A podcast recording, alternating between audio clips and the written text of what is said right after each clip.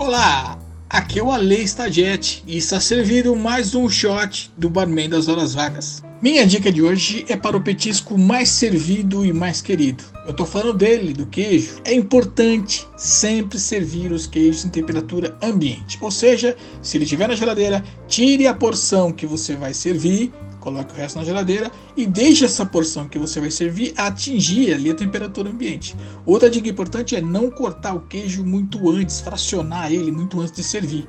Né? Isso vai evitar aquele resseque, oxide, sofra interferências aromáticas ali por conta do, do, do, clima, né? se tiver muito calor, por exemplo, e ele não fica aquele aspecto de passado também. Né? E o tempo máximo ideal de consumo dele no prato é de até 60 minutos e o que fazer com o que sobra? Geladeira em pote fechado, consumo em até 3 dias. Kotsushi Shot tem sempre mais um com dicas e curiosidades. E para mergulhar a fundo no universo coquetéis, não perca nosso podcast para Mendes Vagas. Bom apetito, até a próxima, tchau!